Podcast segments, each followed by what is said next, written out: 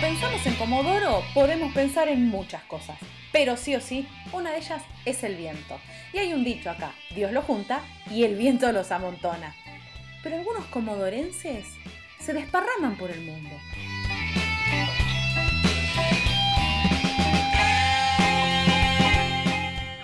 Yo soy Rocío Barquín y en este podcast de ADN Sur vamos a charlar con comodorenses por el mundo. En este episodio de Comodorenses por el Mundo vamos a hablar con Pablo. Pablo no solo es de Comodoro, sino que es de Kilómetro 5 y en donde este puso su emprendimiento justamente KM5 en honor a su barrio. Pablo, decime, ¿por dónde andás? Hola, ¿cómo te va, Lucía? Buen día. Yo ahora actualmente estoy en el sur de Francia, en un pueblo que se llama Genissac, un pequeño pueblo en lo que llaman la campiña francesa será como unos 20 minutos de Burdeos. Burdeos es la ciudad más, más grande cercana acá al, pueblo. Este pueblo es un pequeño pueblo de acá que tiene como unos 2.000 habitantes. Es un pueblito chiquito. ¿Y qué estás haciendo ahí? Acá tengo una cervecería. Yo vine acá a Francia en el 2015, finales del 2015. Y después de que llegué, bueno, pasé bastante haciendo mis papeles acá en Francia por la residencia y todo eso, y en el año 2016, mediados del 2016, abrí la cervecería. Se llama Kilómetro 5. En las redes sociales aparezco como KM5 Bier, que Bier es la cerveza en francés. ¿Y cómo terminaste en Francia de Comodoro? ¿Qué te llevó a viajar a Francia? ¿Fue ese tu primer destino? ¿Había sido otro antes? ¿Cómo terminaste en ese lugar en una cervecería? Yo ya venía viajando durante varios años, pero todo por América. Y en esos viajes conocí a mi señora, que en esos entonces yo estaba viviendo en Mendoza. Había ido a hacer mis estudios allá, estaba trabajando en un hostel y ahí conocí a mi señora que andaba de viaje por, por Mendoza. De ahí, bueno, no, nos pusimos de novio, nos fuimos a vivir juntos a México, de México volvimos a Mendoza, de Mendoza fuimos a Comodoro y de ahí nos vinimos a vivir a Francia. Que como te decía, llegamos en el 2015 acá y por ahora estamos acá. Estuvieron dando vueltas por México, bueno, viviendo en México, dando vueltas por América. ¿Y cómo deciden un día, bueno, che, nos vamos a vivir a Francia? No, mi señora es de acá, mi señora es francesa. Ah, ese era un detalle que estaría faltando en todo tu relato. Sí, sí, pequeño detalle. Eh, mi señora es de acá y bueno, después de haber vivido entre México y Argentina, vivimos cinco, sí, cinco años, casi seis, bueno, vamos a decir seis años allá entre los dos países y después ella ya tenía ganas de volver acá a Francia, yo estaba en un momento en donde trabajaba mucho en Argentina y ya tenía ganas de, de descansar un poco y de ahí nos vinimos acá. Habíamos venido también con la idea de trabajar en las viñas, pero después eso no se dio y, empezó a tomar fuerza el, el, proyecto de la cervecería, que bueno, que es lo que tengo actualmente.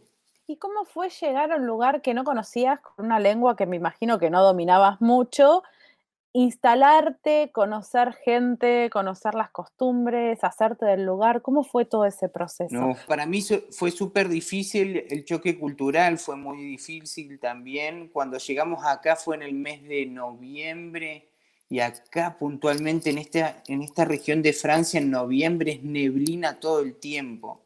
Está nublado, eh, está frío, empiezan los días más fríos, no hay llueve mucho y, acostumbrado a la vida social de Argentina, donde ya tenía un montón de amigos, donde tenía todos los días cosas para hacer y venir a un pueblo que nadie me conocía, no hablaba el francés porque no hablaba nada, se, me hizo difícil. Pero bueno, después como todo, por la necesidad y todo, te empezás a adaptar, empecé cada vez a hablar mejor y después la, la cervecería también me hizo, me hizo mi círculo social un poco empecé a conocer gente. Eh, yo tengo como ventaja, soy una persona muy abierta. Me conociste en el mismo día, me invitaste a tu casa y ya estoy ahí, voy y ya llevo mi familia y no necesitas tener un lazo conmigo de toda la vida para, para poder hacer una amistad. Y, y eso hizo también que, que, la sociedad francesa, que está muy acostumbrada a lo que vendría a ser como muy protocolar, al, ir paso a paso para conocer una persona, eh, me abrió las puertas rápidamente, me integró en su, en su cultura y bueno, yo descubrí cosas que no conocía, pese a que mi señora es francesa, yo no conocía el amor por la tierra que sienten acá los franceses, la cultura de la huerta, no conocía tampoco eh, el queso francés, ni los vinos, si bien ya sabía de lo que era el vino francés, pero acá, bueno, en el pueblo donde vivo es un pueblo que queda en medio de las viñas, todo la mayoría de mis vecinos son viticultores y, nada, tener la posibilidad de, de, ir a una cosecha, de ir a una familia que son en donde trabajan todos los integrantes de la familia para la vendimia, que durante el año se juntan en lo que acá llaman le apego es una palabra acá en francés que es como para decir el eh, antes de cenar, una cosa así. Es un momento súper convivial en donde se juntan, ya sean familiares o amigos, para pasar un momento antes de pasar a la mesa. Y eso muchas veces hace que, aunque no estés invitado a cenar, podés pasar a hacer el apego con una persona. Entonces vas, te tomás algo, charlas un, pequeño momento y después eh, te volvés a tu casa, seguís eh, tu rutina. Acá en el pueblo, quieras o no, la, no es un pueblo grande, eh, la gente se termina conociendo todos con todos. Entonces... Son nada más que 2.000 habitantes. Vos llegaste y, enseguida eras el nuevo y todo el mundo te tenía identificado. Soy el único argentino en el pueblo. Ah, entonces imagínate, al principio no sé si la gente venía por la cervecería realmente o venía a ver qué hacía un argentino, porque era como un bicho raro y venían a ver qué estaba haciendo. De hecho, venía la gente y me decía, ah, vengo a ver la cervecería, a conocer. Me dejaban hablar tres palabras y me decían, vos no sos de acá. ¿Dónde sos vos? y bueno, yo soy argentino, soy de Patagonia, yo siempre eh, pongo en, en evidencia que soy del sur de la Argentina y para el francés la Patagonia es como un, un lugar de sueños a donde le encantaría algún día de la vida poder ir a viajar y a conocer la Patagonia. Y se imaginan, no sé, como nos calculo yo que nosotros como argentinos imaginamos Australia, viste, algo lejísimo, que es como, eh, no es fácil de llegar, una cosa así. Y bueno, es así con la Patagonia. Y como te digo, y al principio la gente venía, una vez que ya entraba la cervecería, yo ahí le, le hacía toda la visita por la cervecería, hago degustaciones acá y ya, y aprovechaba para vender alguna cervecita también. Claro, obvio. ¿Me querés escuchar hablar en argentino? Comprame unas cervezas también. Eh, sí, mínimo. claro, mínimo. Además, bueno, nada, ya ahora actualmente hablo corrido el francés, pero al principio me faltaba mucho vocabulario, entonces estaba como muy restringido, eh, muy limitado, y, y rápidamente estaba buscando palabras, entonces se me complicaba un poco, pero bueno, en ese sentido tuve mucho apoyo de la gente del pueblo que, que se interesó en, tanto en la cervecería como, como en mí como persona. Y me brindaron, de ahí cada uno me, me daba consejos, eh, como te digo, rápidamente me invitaban a su casa, cumpleaños. Mi señora como es de acá, y mi señora fue criada en este pueblo, pero a la francesa, podríamos decir, no conoce a mucha gente, no conocía a los vecinos, y yo, no sé, yo salía, buenos días, le digo a todo el mundo. Y tres veces que me dijiste buenos días y te estoy haciendo gestos que te frene, que te venga a tomar una cerveza, que... Y bueno, y así fue conociendo a la gente y, actualmente conozco a bastante gente de acá del pueblo. Y como te Aparte decía. Es, el, es el entre ideal. Pará, Benito, mate una cerveza con el que tiene la cervecería del pueblo. Sí, obvio. Imagínate que ahora en el verano lo que hago, tengo uno, bueno, de los vecinos que te digo que son viticultores, en el verano por ahí están trabajando en las viñas en 35 grados y están al rayo del sol atando los pies, cortando ramitas y todo, y yo le pongo carteles en un pizarrón que tengo como con el nombre y todo, por ejemplo, hay uno que se llama Jean y le pongo Jean Charles, hoy cuando termine frenate a tomar una cerveza o algo por el estilo. Entonces pasa con su tractor por afuera de la cervecería y nada, le encanta que yo le ponga carteles así, se frena, charla un rato conmigo. Súper eh, personalizado. ah, sí, no, acá eso a mí, eh, como te decía, es algo que me faltó tanto al principio de Argentina, mi, eh, la vida social argentina, viste, esa de que, nada, es un martes pasaste cerca de la casa de un amigo y fuiste, le golpeaste la puerta, y justo pasé por acá y ya te abrió la puerta y ¿qué hacemos? Pedimos algo para comer, hacemos un asado y es un martes y al miércoles trabajás, ¿viste? Acá eso como que la gente para juntarse hace citas, hace citas y vos tenés citas, por ejemplo, yo ahora tengo citas de acá dos meses para juntarme con amigos porque no, no, no es normal, no es habitual de que pasas por, un, por la casa de alguien que nos veas hace tiempo y te frenas. Entonces la gente para todo saca citas. Y yo creo que también el no estar tan estructurado en ese sentido le gustó a la gente de acá. Y por eso también es que me han abierto tanto las puertas. Le permitís cambiar al que quiera una costumbre que tiene la raíz, que es, digamos, la falta de espontaneidad a la hora de a charlar o a tomar una cerveza, que esto, como vos decís, justamente tenés el ámbito ideal para que sea todo más espontáneo. Tal cual. Eh, es eso, es, es eso. Tal cual, es eso.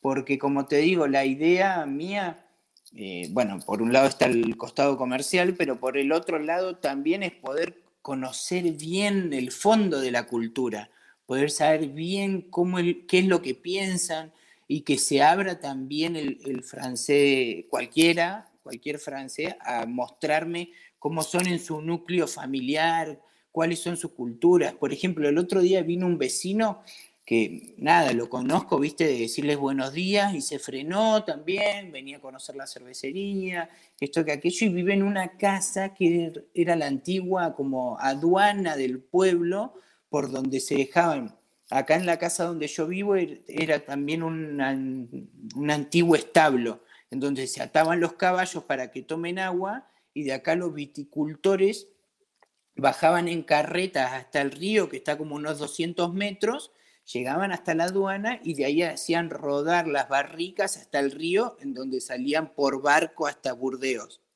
Nada, todo eso para contar que el dueño de esa casa el otro día se frenó, estuvimos hablando, bueno, yo le contaba un proyecto que tengo de mudar la cervecería y me decía él que ahí en la casa donde él vive, me, bueno, me cuenta todo lo que te acabo de decir y después me dice que en el subsuelo de la casa hay túneles que conectan su casa con una iglesia que hay como a unos también 200 metros y que eran todos túneles subterráneos que bueno, ahora por, como nadie los usa y nada, están tapados de tierra, pero que hace unos años los bomberos lo han querido restaurar para hacer como visitas turísticas y todo eso. Nada, cuando me empezó a contar eso, dije, ah, no, yo quiero ir ya. Yo quiero ir ya a conocer. Imagínate, túneles, es como en las películas, ¿entendés? Entrar en la casa de alguien, sea una casa que se está cayendo a pedazos. Y le digo, pero ¿Cómo no arregla la casa? La casa está buenísima, ¿viste? Son esas casas en piedra antigua y me dice no, porque la declararon patrimonio de la... No la puede tocar.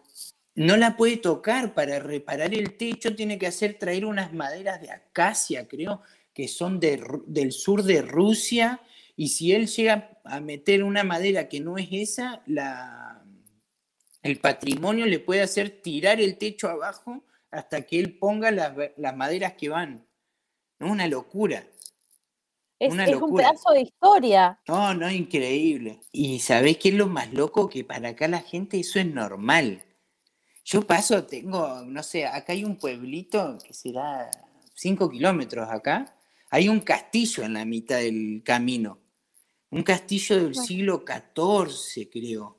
Después tenés eh, monumentos de, los vestigios de los romanos, o sea, cosas increíbles, ¿entendés? Que vemos en las películas o en series de Netflix, yo sé, no sé, me, increíble, acá en el pueblo hay un castillo también. Y el castillo está ahí, ¿entendés? Está ahí para la gente normal, siempre estuvo ahí. El otro día fui y, y me doy cuenta que también era una persona que acá cada pueblo tiene como un comité de FET, se llama.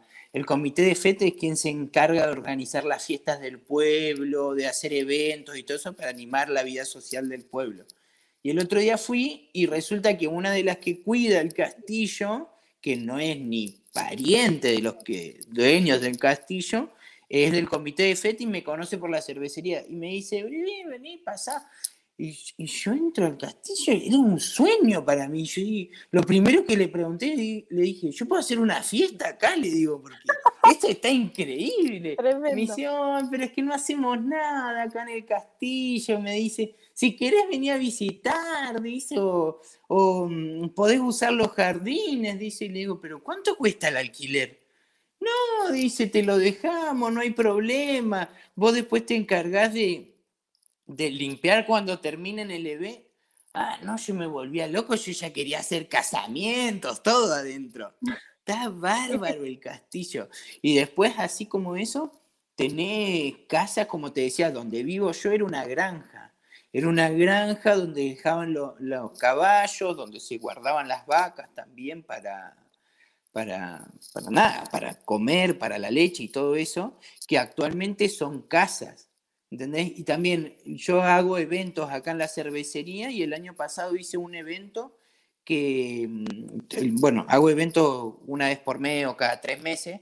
Bueno, el año pasado con el COVID y todo eso fue complicado, pero bueno, en los eventos que hago, yo soy amigo de un fotógrafo, un viejito que es fotógrafo acá en el pueblo y trajo fotos de cómo era el pueblo en la década del 30, la década del 20 y del 30. Y bueno, nada, hicimos una exposición de las fotos de, de acá del pueblo y también cómo ha cambiado el pueblo fue increíble. Antes verlo al pueblo con calles de tierra, acá en esta parte donde yo vivo es como el puerto del pueblo. Y mm, estaba lleno de negocios, habían un montón de cosas que ahora no existen más. Queda la biblioteca nada más. Y como te digo, por ejemplo, acá cuando vos salís de la casa, bueno, ahora es de noche, no te puedo mostrar, pero cuando salís de la casa, eh, está en la casa de mis vecinos y atrás de eso, bueno, son las viñas y atrás de eso hay una antigua destilería que ahora hace poco la acaban de comprar y la están restaurando.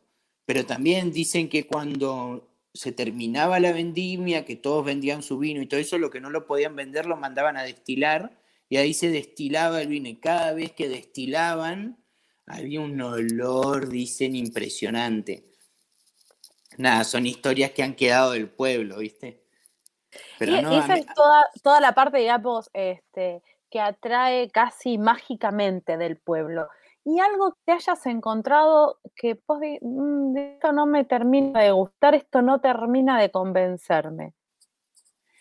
Y mira, los habitantes viejos del pueblo que eso no es muy lindo lo que voy a contar, pero los habitantes viejos del pueblo son un poco racistas. Viste, la, no sé, la gente de 70, 80 años tiene como una mentalidad muy, muy, muy anticuada, no sé cómo explicarlo. yo no he sentido el racismo porque para el francés yo soy turista, ¿entendés? No soy un inmigrante. Ya me, ha, me ha pasado esos comentarios como que se quejan de los árabes, que se quejan de los negros, hablan despectivamente de ellos y en un momento yo corto la charla diciendo, pero yo soy inmigrante también. Ah, no, vos sos argentino, no es lo mismo. Claro, ahí, depende, depende de qué país no vengas, sos un inmigrante aceptable o no. Exacto, todo lo que es... Pero esos son los viejos, las generaciones más grandes, estamos hablando de 70 años. Sí, sí, sí, sí. Eh, son gente que han vivido guerras también, ¿viste? Han estado en guerra con, con Arabia, eh, y como te digo, tienen esa mentalidad como que el negro y el árabe, viste, están mal visto, vinieron a hacer, mm, a degenerar el pueblo, por decirlo de una manera, que no, que en la actualidad no, o sea, eso ya no existe más. Capaz que sigue habiendo racismo, yo la verdad que no lo sé, no te voy a hablar por todos los franceses, pero en general no, ya la Francia en general es un país muy cosmopolita, hay muchas, muchas culturas mezcladas por todos lados.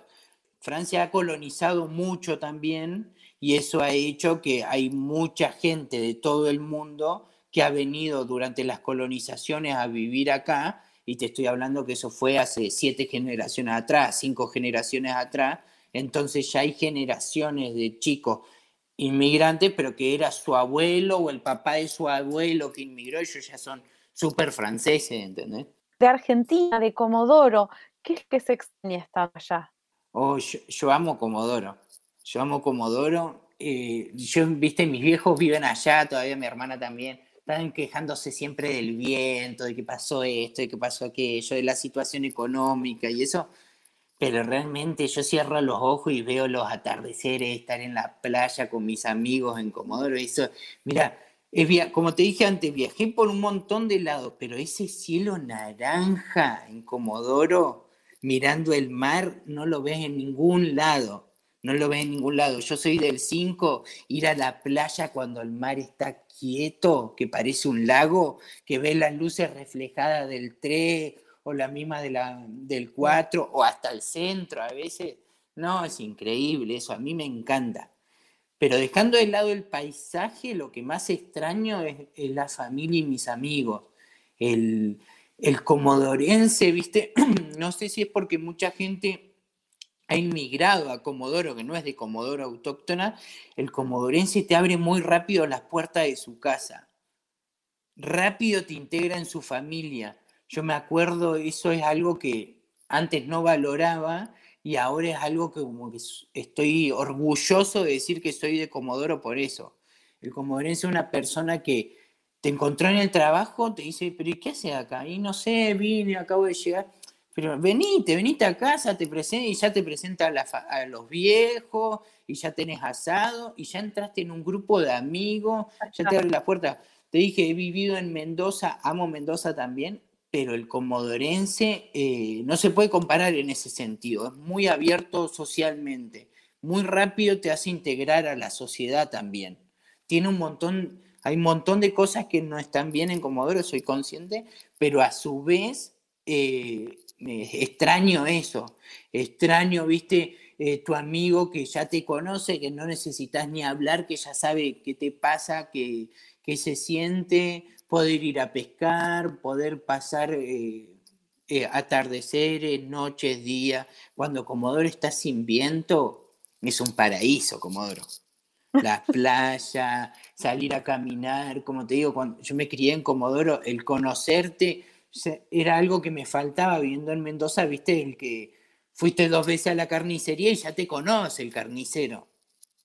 O ibas a, en aquella época cuando salías, salías gigante yo, y salías a bailar, tres veces que salías a bailar y ya te conocía un montón de gente, si no lo conocías era primo de un amigo, era amigo de un amigo, entonces eso me encantaba y creo que eso también me llamó de venir a vivir a este pueblo. Necesitaba eso, ¿viste? Necesitaba vivir en un lado en donde la gente se termina conociendo a mí me gusta, viste, esto de que yo, no sé, es una pavada capaz, pero voy al, al súper, hay un solo pequeño súper en el pueblo, y voy y hablo con el dueño del supermercado, me voy a encontrar seguro con un vecino, me voy a quedar charlando, en el, en el parking del, del súper me voy a quedar charlando con alguien, voy al puerto de acá del pueblo, seguro que voy a encontrar a alguien. Entonces, como que siempre a donde vas tenés con quién hablar, tenés con quién charlar algo diferente que, que no sea la problemática familiar de todos los días, ¿viste? Eso a mí me gusta. Pablo, te agradezco muchísimo este ratito que diste de tu tiempo para contarnos tu historia y todo esto. Y bueno, ya sabemos que tenés tu corazoncito acá en Comodoro porque tu cervecería se llama KM5. Sí, sí, y después si tenés tiempo, fíjate en, la, en mi página de internet o en las redes sociales que cada una de las botellas tiene los animales de la Patagonia. Cada variedad de cerveza la represento con animales de la Patagonia. Y acá también tengo un logo de la cervecería que, que es el Fitzroy, la montaña, también que es un símbolo de allá de la Patagonia. No, yo soy súper orgulloso de mis raíces y de, mis, de, mi, de mi ciudad y de mi barrio también. A donde voy cuento por qué se llama la cervecería así, cómo es, el, eh, cómo es kilómetro 5, cómo es Comodoro, cómo se fue desarrollando la ciudad y todo. Y nada, tanto a la gente le encanta escucharme como a mí me encanta contar de dónde soy y todo eso. Pablo, muchísimas gracias de nuevo por habernos compartido tu historia en este podcast de ADN Sur. No, gracias a vos, Rocío, por darme el espacio y por escucharme también. Me encantó hablar con vos. Comodorenses por el Mundo, un podcast de ADN Sur.